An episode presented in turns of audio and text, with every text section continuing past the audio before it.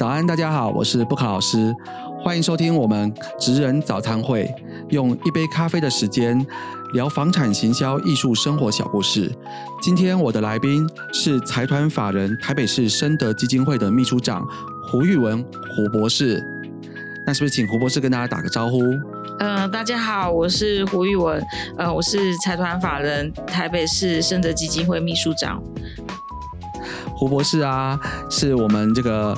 在这个深德基金会里面做秘书长，那我们是怎么认识的呢？其实去年九月在台北市有一个很热门的景点，叫做荣景时光生活园区。那这也是我跟胡博士我们啊在一起努力的一年的这一个成果。那当然，这是我们是负责公共区里面的室内设计。那这个团队呢，还有建筑师、景观设计师、灯光，好多的人，大家忙了一年才把它打造出来。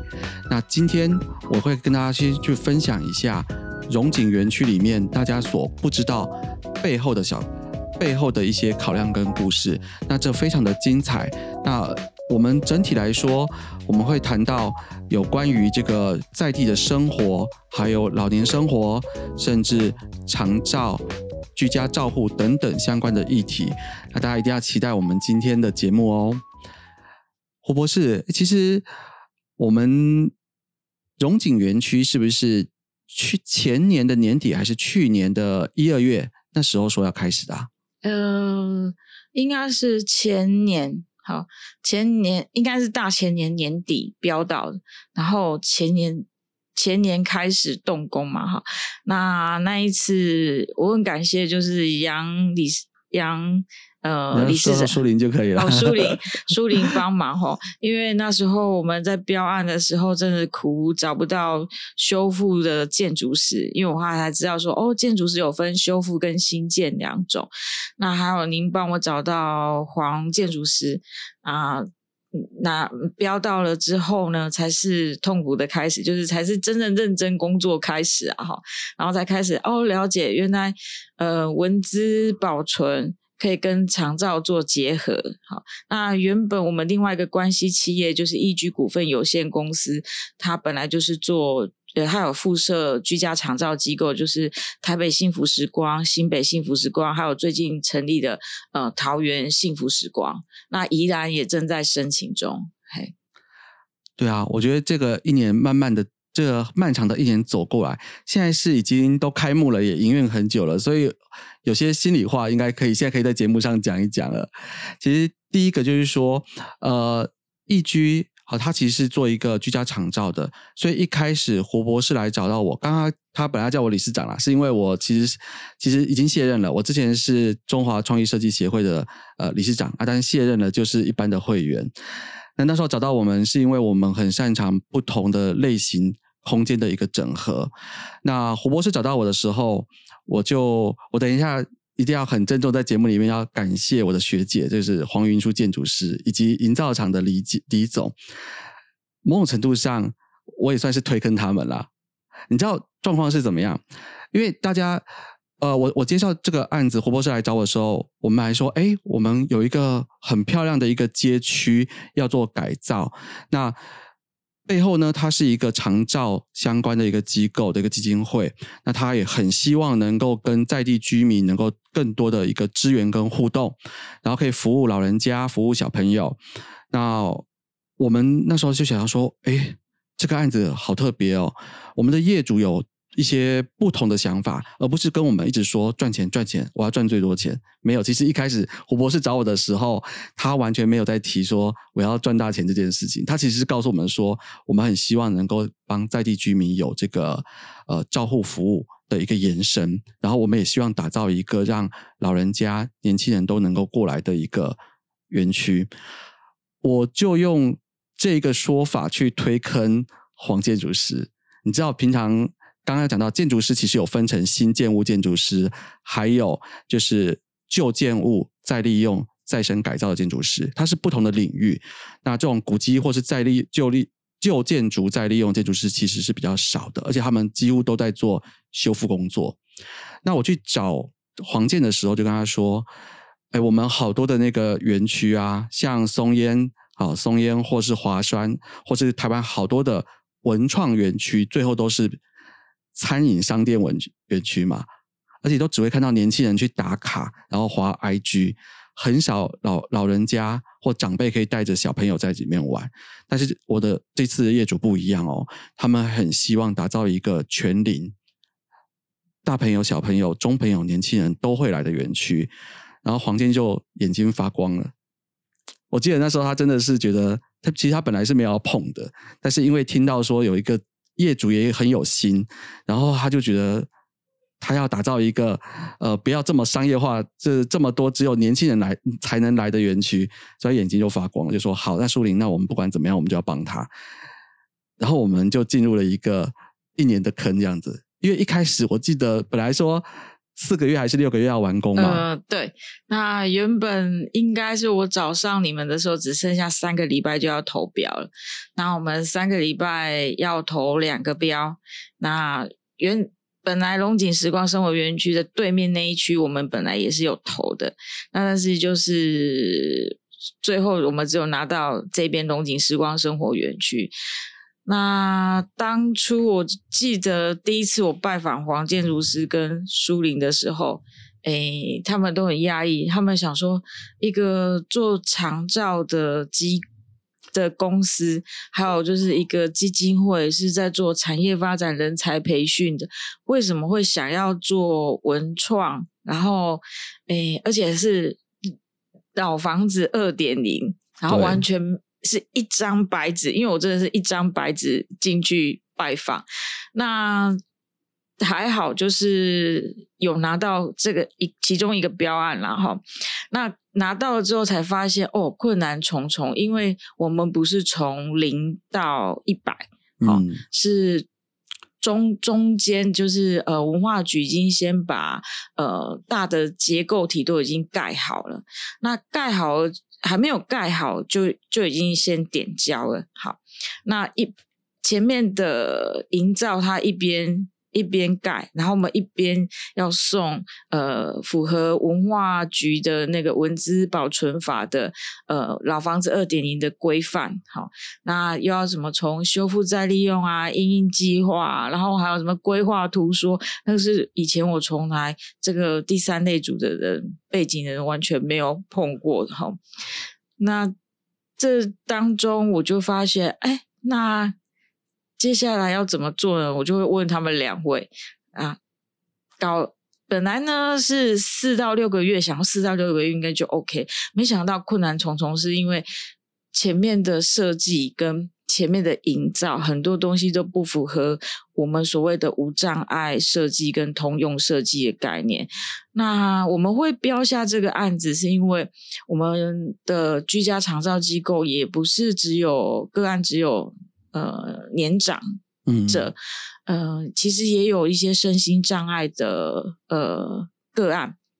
哦，比如说有一对兄弟，他是呃长期就是坐在轮椅上的哈。那我他们这一对兄弟常常去想要去一些文创园区，都到处都障碍。哦，虽然他华山文创我也常常去啊，因为我也是一个文青者，然后我也常常去。可是你就知道他那个每一个进去每一个。呃，仓库或是每一个地方的时候，都其实都有门槛的。然后那个动线展览的动线，其实都不是很呃，不是很友善哈。就是到目前为止，很多展览其实，呃，譬如说我看过呃很多画展，其实呃空间的动线其实设计上面都嗯还蛮有障碍的哈。要么就是有楼梯。啊，要么就有门槛啊，要么就是呃没有电梯，哈，那对身心障碍者，尤其是身障者，是一个很大的障碍。那身障的话，还有一些听障啊、视障者，就是他也看不到，他也看不到那个所谓的呃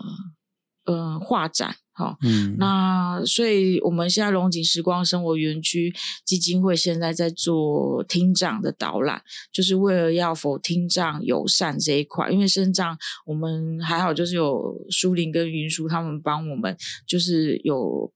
呃无障碍的坡道，哈，都已经建制完成了。那现在在就是我们听障，那明年我们就是希望跟文化部呃申请补助做视障。和视障友善的部分。好，那可能就是用触摸、用触觉的方式，因为五感嘛，哈，五个感官，呃，视、触、嗅、听、觉这样子哈。那听觉，我们今年有开始，目前基金会每周五晚上都在。呃，园区办手语课，好，然后让一般的民众，因为手语我们很简单，手语就是所谓的台湾手语，就是一种呃沟通人与人沟通的方式，哈，所以我们希望它是一个沟通的工具，那让更多人学。那其实这个也放眼比较长远的规划，就是。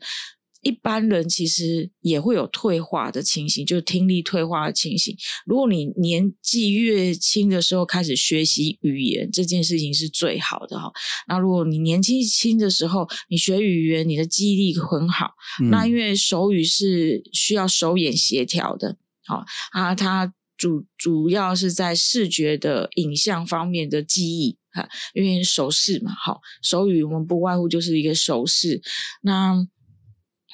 趁听力还没有呃有障碍之前，呃还没有退化之前，先学好手语，这也是很好的。就是将来以后老化的时候，他也可以用手语跟人家沟通。那这也是一种预防医学的概念，就是呃呃促进健康的概念。嗯，对，而且就像就像我们会听到说，很多如果你是先天性的这个耳朵听不到的人，其实多半。讲话能力也会很受限，因为你没有办法知道正确的这个声音跟是怎么去做表达，他也许他跟着说话的能力就会变得比较困难一点。但是如果你是后天的，那他的说话能力其实因为他早期是听得到的，他就有办法去做学习。那其实很多的东西它都不是非黑即白，它不是只有一个呃 yes or no 这件事情，它是一个慢慢慢慢渐变跟影响的一个关系。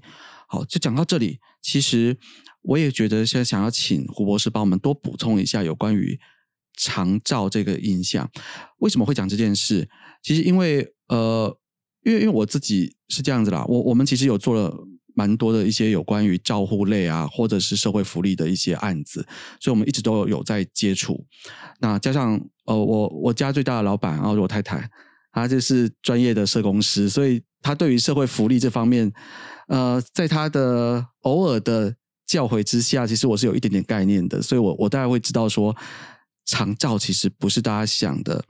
一定是要很多人躺在床上，那个叫做长照机构。其实长照长照这件事的范围，它有严重、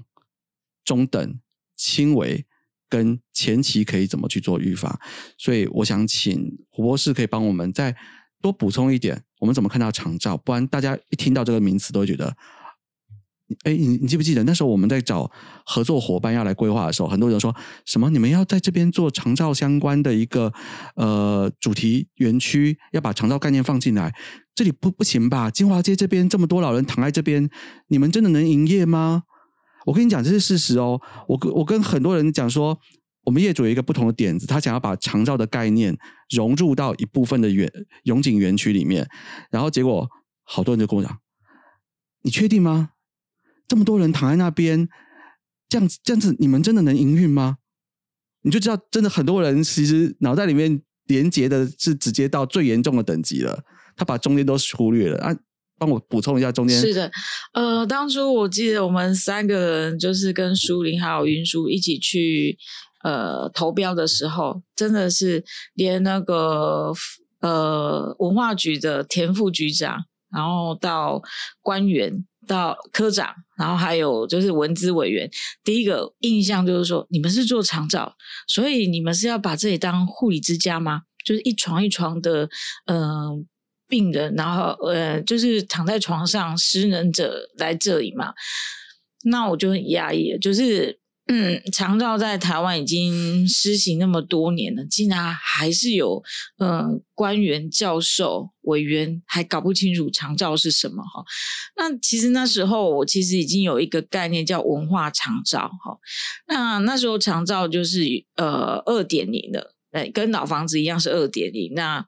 长照是这样，它原本从一点零到二点零，那长照二点零它有很多，譬如说有四包钱，然后有交通接送、照护以外，那还有其他的哦，比如说休闲娱乐部分也是要照顾到生活照顾这一块哈，所以长期照顾有一块很大的部分是在生活照顾。那生活照顾上面的话，就分如果你是生活自立的话，能够自理的话，那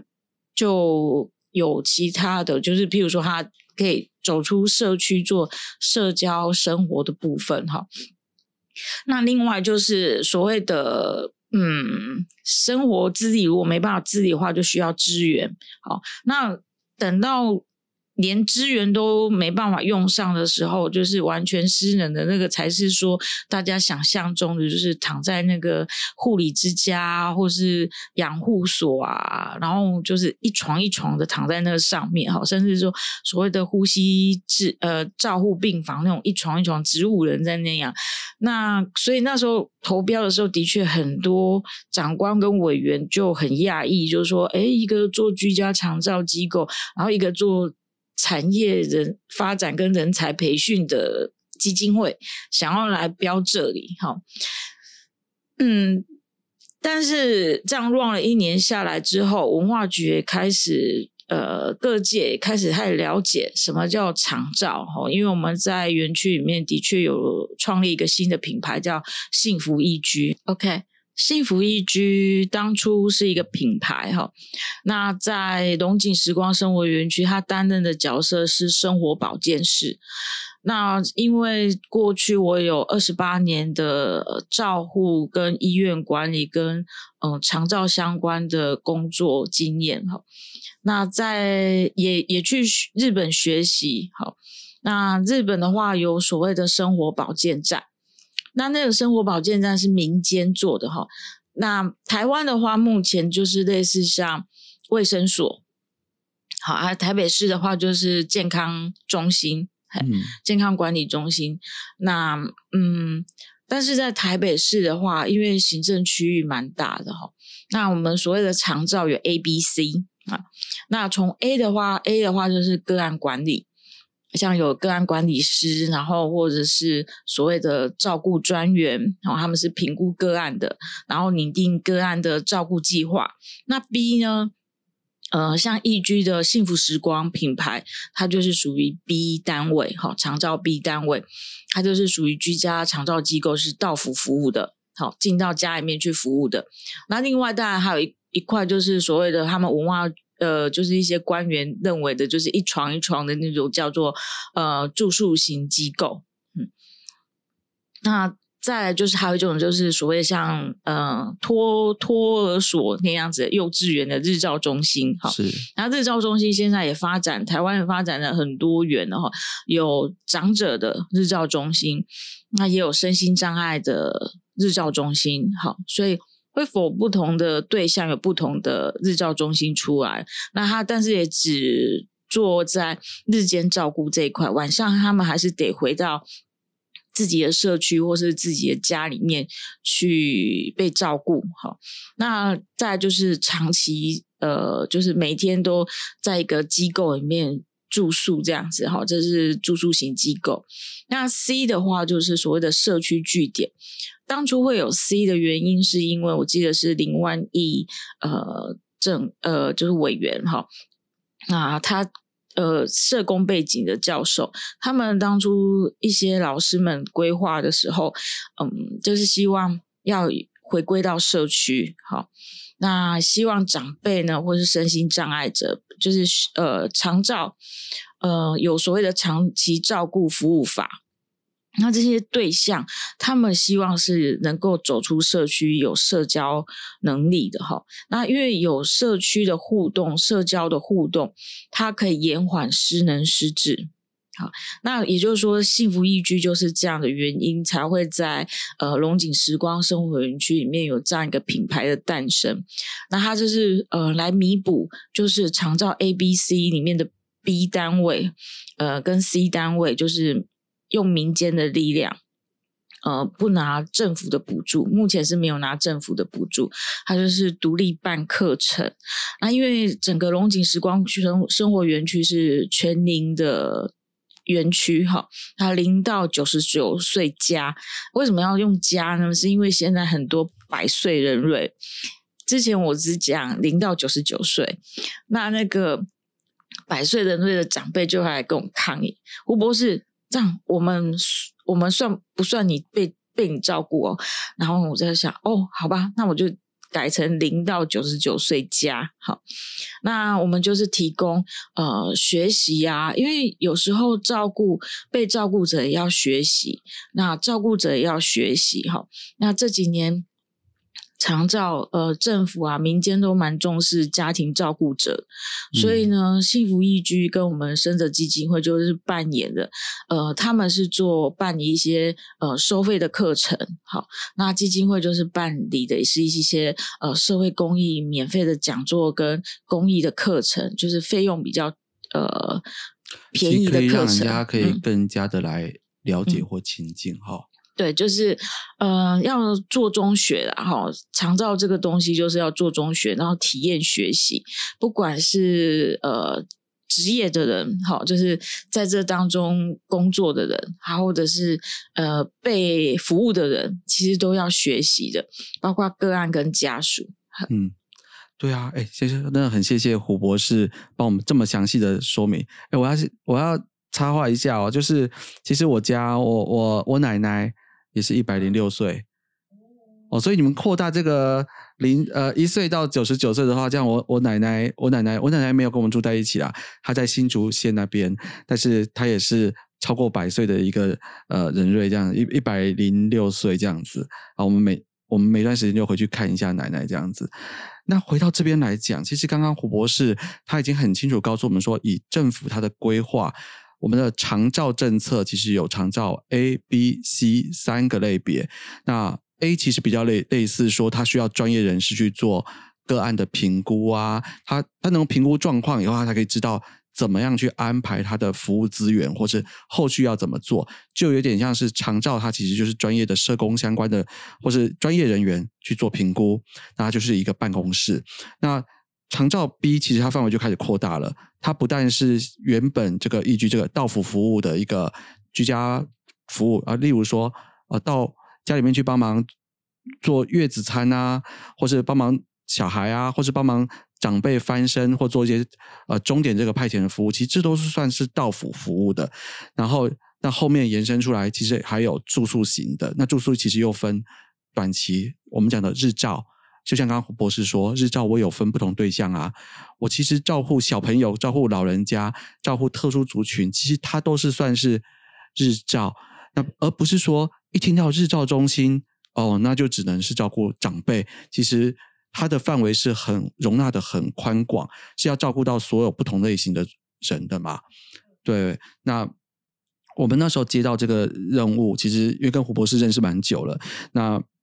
我们就说这是一个不一样的业主，因为他们有想法，他们有想要把长照这件事情试着去跟文化、去跟社区融合。当然，这件事情其实也还是刚起步在走嘛，因为目前没有人知道答案的完终极形态是什么，大家不知道。可是我觉得大家有愿意往前面去跨、去努力，其实都是。一个很好的路，那所以我们也刚好是跟社府比较有一点接触，所以就一起走这条路，走了一年。那接下来，其实我会讲说，我我刚刚一开始我想说，我要告诉大家一些你不知道的荣景园区，就是因为其实，在荣景园区的这个规划上啊，业主有提出了长照融合这件事，可是啊，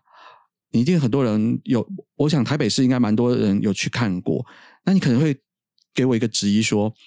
哎，不对啊，你不是说它跟长照融合？那现在我已经懂了，长照不是说一定要有人躺在那边，其实其他也可以算长照。可它明明前面就是日式料理店啊，然后松饼店啊，宠物用品店啊，这这不是跟其他园区也很像？这个有长照，长照哪里啊？哎，是胡博士可以先透露一下，其实我们隐藏的服务是在什么地方？其实当初我在。建构这个园区的概念的时候，是连同对面那一区一起。好，那大家都知道日本嘛，哈，有一个朝鸭一街是呃。英法族的元素天堂。那我去过几次朝鸭，我发觉他们对呃，就是诗人失智者还有高龄友善这件事情，身心障碍友善这件事情是做到了哈。就是他们有一个很漂亮的一条日式建筑的街道。那每个店家呢，对每一位高龄者或是失能失智者都很友善，就是进进到里面呢，他不是只有买东西，他还会给他呃试吃东西这样子哈。那在那里其实可以满足所有高龄者长者买东西的欲望，嘿，所以它有银发族的元素的呃。号称啊哈，那我就想说，哎，那样子街道，如果我们在台湾可以，台北可以，呃，因地制宜复制一个的话，该有多好？那刚好，因为龙井时光生活园区将来后面也许就是变成是金华社会宅，对，所以那时候我其实，在几年前有在呃新加坡还有新北参与呃新加坡的医养模式。那新北的一动养模式，后来我发觉居住的东西，我必须要把它提出来。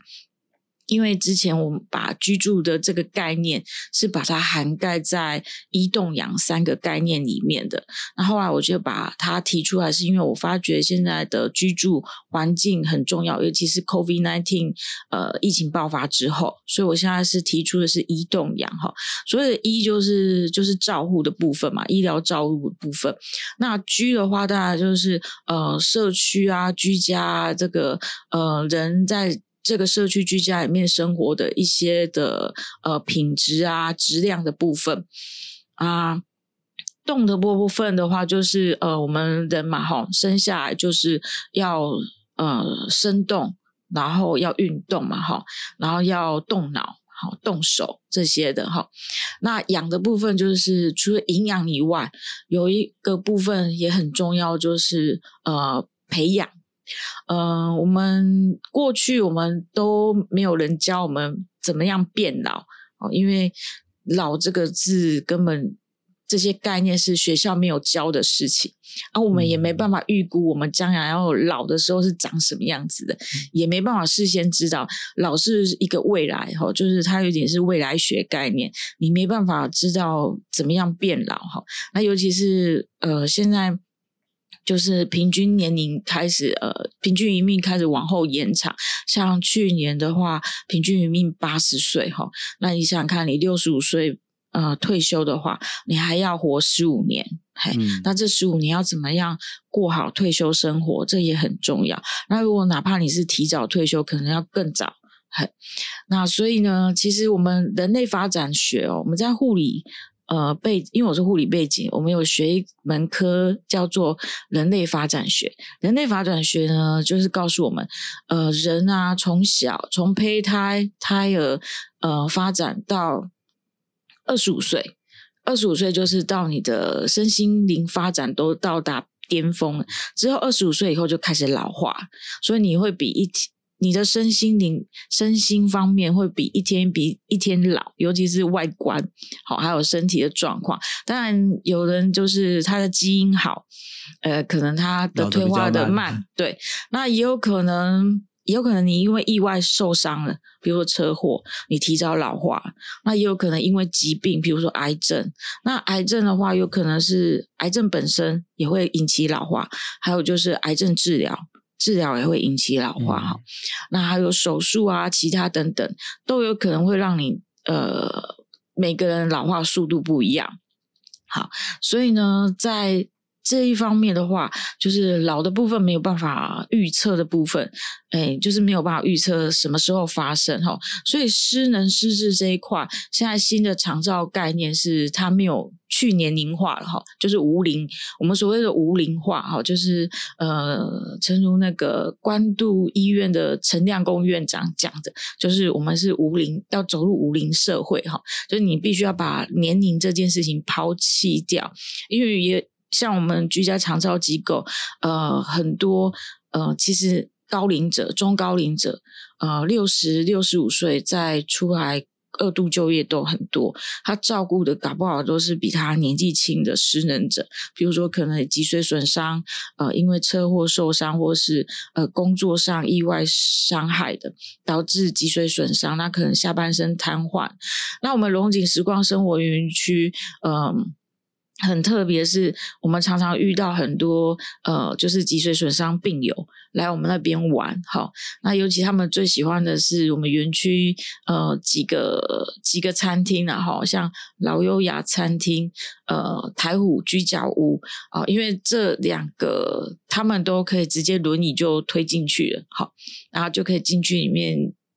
呃，尽情的玩，吃喝玩乐哈，甚至他们有些都会跟我开玩笑说，呃，尤其是他们有时候在那个台湖居家屋喝酒的时候，然后就会跟我讲，老师，我今天会酒驾，酒驾哦，对不对？对，然后就会跟我讲说，嗯，我可能要等一下醒一醒之后才能走。嘿，我对，这是我常常遇到。其实这样空间最后发展的这个结果，其实，在不管是我们业主方或是我们设计师方，其实。都会觉得感到很很开心，因为你看到多元的使用状态。我记得之前你还跟我讲说，哎，树林有人会来我们前面要安排要来跳那个土风舞还是什么舞？呃，广场舞，广场舞，就是大妈大妈广场舞这样子。对对对，就是我觉得它可以让我们的社区生活呃更多元，然后你可以参与的人不再是那么单一。好，你这个无障碍的环境啊，好，这个不但让很多人的接触。这个可以更加相相近之外，其实不同年龄层都可以混龄在里面去弄。因为我刚刚听一听，哦，那个胡博士讲的太精彩了。他那个从那个失能失智啊，然后无龄化各方面讲一讲，我觉得这个我一定要帮你先 hold 一下，不然这样一直讲下去，我们可能讲一整天都讲不完。我们要把这个东西留着，我一定要再跟你再约一个下集。下一集我们可以用这个地方开始延伸说，呃，失能失智的。对这个大家的影响，尤其是说，哎，今今天我们在谈的是商业空间嘛，这个社会的一个空间，哎，帮我们下一集我们来聊一下，就是说在居家的环境里面，失能失智它的阶段跟影响。那我这一集呢，我想要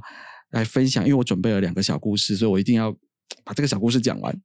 好，让我先分享一下，因为我那时候跟你们合作真的很有趣。像你知道吗？它里面那个餐厅啊。那时候有一个概念，就是说，这个餐厅有那种中央厨房，晚上的时候跟下午的时候，他可以收费，让他做这个厨房的教学嘛。呃，对对对对对。然后早上的时候做什么？呃，早上的时候，早上的时候我们就是做体验课程。那因为我本身后来博士是念博士是拿的是社会教育嘛，哈。那你知道吗？哈，从教育的本质来讲的话，我们想要推的就是所谓的地方学，好。那所以我们基金会就就推了一个大安学，然后。推了一个在这里的话，龙井因为是龙井时光生活园区，所以一个龙井学堂。那将来以后，当然我们有另外一间和平学堂，应该明年就会即将完成了哈。还有一个太平学堂在台中，应该也会也是走地方学哈。那我们就是希望，呃，一个店家它不是只有呃做餐饮文创这一块哈，它应该还有教育社会教育的功能。所以呢，我们会。不定期的办一些，呃，就是除了餐饮用餐时间以外的时间，我们可以结合一些呃深度导览啊，或者一些手作课程啊，然后还有一些体验课程啊，呃，绘画课程，甚至我们年底可能就是明年会在过年前办儿童冬令营。好，冬令营的话就会有一些，譬如说和服体验课程啊，还有就是呃。说故事，好，还有，嗯，最近很流行、很夯的叫做声优，就是配音员的课程，好，因为小朋友都喜欢接触日本的卡通，然后动画这些的，那我们会想要结合，就是他们可以来这里，就是享受日式的餐饮，然后也学习到日式的点心怎么制作，那甚至哎，他也可以担任一个小小的导览员，好。那还有就是和服体验，那因为小朋友哈很少，很小朋友台湾很很少有小朋友有机会穿和服啊，哈，像我是因为家里面的特殊，我是从小穿和服长大的，所以我我当然就是有和服的，呃，穿和服的经验，但是很多小孩子其实是很少有这种和服体验。那，诶，在国外的话，就算去日本的话，其实儿童和服要能够找到可以穿和儿童和服也不容易啊！哈，嗯嗯，对啊，其实这个其实应该精确来讲，它应该比较算是浴衣这这个类型吧。我记得和服跟浴衣有一点点差异，不过我们统称这些都会在和服这个范围。有没有听到胡博士这样讲、这样子这样形容以后，其实你会发现这个园区它的。呃，人的互动空间使用形态，它是很多元而且是丰富的，因为我们就会很期待是在这样的里面去做出一个更多不同的使用。就像我不是只有单纯做餐厅的厨房，我其实这些教室之外，我还可以开大中小不同组不同的方式的一些课程在这里面之外，我记得那时候也说，哎，其实没有人预约的时间，那也可以让这个呃，就就等于说。月子妈妈，或者是她可以来这边做这个烹饪教室，去学习一些照顾餐嘛。所以他这样子可以让他的使用是不是单一的，而是你可以让很多的族群跟不同类型，有公益性质的，有商业性质的，有各种各式样的，都能够一起在这边去。使用。对，然后当然有些人想要吃养生食品，像呃郭董的极品养生，就是他们的永林农场的产品也在我们那边贩售哈。那还有就是呃所谓的欧米亚给，就是有些喜欢的就会到金景厅去买买一些这个整个园区啊，其实都是一个日式主题嘛，所以它非常对。非常容易去，我们大家一起把它整合成一个日式的。还有比较特别是，我们还做到宠物友善。有有有，就是我们有一个宠物点子啊，不只是卖宠物，他譬如说有一些饲主，他想要来穿和服体验，或是有一些餐厅，我们里面的确有一两间餐厅是，呃，不不是。没办法，因为它的地板是榻榻米，不适合宠物进去。可是，如果饲主真的很想进去用餐的话，我们现在宠物点子也开放，就是让饲主托管哈，然后顺便做宠物美容这一块啊。那将来以后，也许我们可能会呃再思考看看有没有做一些宠物的技术，呃，就是。技术好，就是饲主万一要出国，那他可以把宠物托管在我们那边，也是可以的哈。这样听起来很棒啊！而且大家有没有觉得，说刚胡博士讲的东西，你这样，你如果只去一次荣景园区，你有没有发现有好多你没有看到的风景跟状态？因为它不是只有前面第一排哦，它后面还有很多不同的服务的类型。然后连同刚刚讲到的，我说你所不知道的荣景园区，因为背后它的。二楼有一个办公室，跟一楼的局部空间，其实它是有针对附近的居民跟社区再去做长照相关的联系服务，所以它不是很单纯只有好像你看到的餐厅餐厅一样。对对对，还有就是大家最喜欢的那个冠军咖啡新坡咖啡，其实新坡咖啡它也不是只有就是外带店内用店，它其实就是你累积在某一个程度的时候，消费到累积程度，你有机会抽。呃，抽到可以免费上他们的咖啡课，好学怎么煮咖啡，认识咖啡。那其实他们有一间咖啡教室是隐藏在我们的龙井时光生活园区的。那的确有很多人为了能够上那个咖啡课，就。呃，很很努力的去消费嘛，对对对对对，几点抽起来是嗯呃，也是有一点费用的。对对对，那因为那一间比较特别，它是以前所谓的官舍的舍监住的地方，哈，就是那些狱狱卒人员，就是所谓监狱管管受刑人的监，呃，就是受呃一些狱卒人员，呃。狱政人员应该算狱政人员了哈。那狱政人员宿舍的地方，那有以前是分南面跟北面，这边是南面，北面已经全拆光了，就在胡呃，应该是胡须章那个地方哈，中华电信那个附近。那新波咖啡它有一间，就是一个是社监住的地方哈，它是一二楼的，它跟我们那个后面的水泥房，后来华光社区在整建的部分也是，或是为了这个。呃老房子二点零修复再利用而功能性的增建的部分是一样的哈。它就的确有很多人是为了想要鸟瞰整个园区的呃所有的房子的屋顶。好，那天花板就是长什么样子的，所以他们就会很努力的想要去星波咖啡喝一杯哈。那有也有网络上说，此生只要这一杯了哈。就尤其是内用店的那个呃舒服度哈，那个椅子的舒服度，呃，就好像有呃台北市的长官去自己去花钱去享用哈，他坐在里面，他说坐在呃屁股坐下去就不想起来了。因为那个椅子太舒服了哈，那的确在文文字的部分，呃，就是老房子哈，它所有的墙壁，因为它不是一般的白墙哈，对，那它不能钉钉子哈，所以当初新波咖啡也很头痛，就是他们的室内设计师哈很头痛，怎么去装饰他们的内用店，后来就是讨论的结果，它就是一层一层贴哈，啊。那个所有的墙壁的东西，它都是用手工去贴贴完成的哦，然后一层层堆叠。所以它那个吧台，还有就是它呃有一区是呃有一个活动的吧台哈，那一个咖啡师是呃照顾两位客人哈，所以那种那种高级喝咖啡的享受体验，应该是呃如果想要去的人，就是可以体验看看嘿。对啊，哎，我觉得有些东西哈，只能去，只能去体会啦。有时候用讲的话，其实没办法完全去意会到。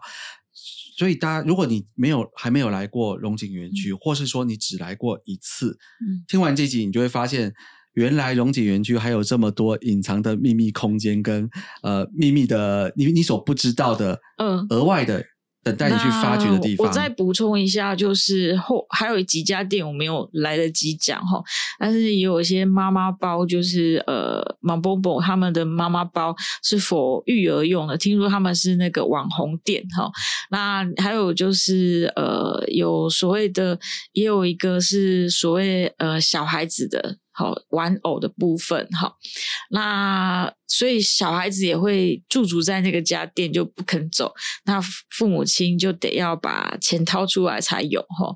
那另外还有一个是好秋，好就是 Bagel，那 Bagel 其实好秋已经在台湾已经做蛮多，从四四南村到圆山花博都已经奠定的基础了嘛，哈。其实它也算名店，它也是我们就是那附近几个邻里呃社区民众最喜欢的，因为。因为那附近的确没有没有这样子的店哈，那我也我也发觉好秋的经营团队也很认真啊哈，就是他们会研发一个，就是只有在这里龙井时光生活园区可以吃到的口味，譬如爱讲口味，好，那还有就是另外九州松饼，九州松饼大概是小朋友最喜欢的，好，那吉屋的话就是呃卖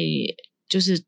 套餐哈啊烧肉，还有就是居酒屋的概念哈，所以吉屋也是蛮多人喜欢的地方，年轻人嘿，连所以大概白天早上大概就是一般的长辈去那边呃健走啊活动啊哈，因为其实我们那边可以绕一圈一个长方形嘛哈，你那时候也是在整个景观设计的时候，很坚持说一定要做成全区无障碍，这对。在当时，当然走过来，现在讲都觉得说，呃，已经还好。可是当时其实真的是一个辛苦的过程。是是是。然后它白天有白天的美，然后晚上我记得五点五六点的时候打灯，又是另外一种风貌。五点就点灯嘛，好啊。大概我们园区最多活络的时间大概是下午三点。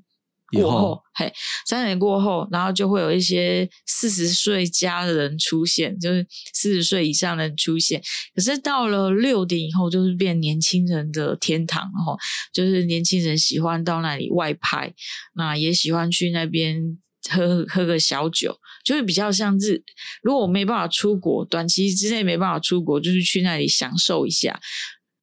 所以。听起来，这个荣景园区真的是很适合不同的年龄层，男的、女的，老中青，通通都可以有在不同的时段跟区域都能够找到他很喜欢的一个地方。而且刚刚有没有听到说，里面真的好多好多的故事？因为本身这个园区的建筑物，然后它里面的历史、它的故事都非常的精彩。那我这边偷偷告诉大家两个小秘密：整个园区，你知道在文化保存上最重要、最重要的是什么东西？是后面它那一道石头墙。这可是我们百年前台北城建墙的那时候用到的石头哦，它是一个呃真正这个园区里面很有历史价值的。那它相关的故事以及这个园区它的严格，在这园区里面，它有一个这个游客中心的一楼。好，它其实是它的整个历史介绍的导览馆。那这个导览的内容，其实也是基金会胡博士及黄建筑师各方面很多的人去把这个文史资料展览好以后，再一起来做这个展览呈现的。那不只是文化历史有很精彩的地方可以看，里面的店面好吃好玩之外，其实里面的很多刚刚讲到新波咖啡、台虎各方面的。空间设计也都非常有看头哦。虽然我这边呢，我是做整个公众公共区哈工装的室内整合，但是每一家店的摊位里面，它在当时都是找到都是一时之选，很多厉害的设计公司做各自的表现，这好像就是一个竞技场一样。好，这个园区里面好多厉害的设计公司，一人认一个摊位去大力的表现，它那些设计的成果也都非常值得一看。那我觉得。百闻不如一见，其实我真的很推荐大家来台北市的时候，真的是要去这个园区看一看，正面的商业气息感受一下，好吃好玩的看一看，后半段还有历史文化的街区也千万不要错过。那接下来呢，大家务必要好好的追踪我们的频道，因为下一集胡博士要带给我们更精彩的就是我们延伸谈谈居家空间里面。长照相关的议题，好，让我们期待下一集，大家下次见，拜拜。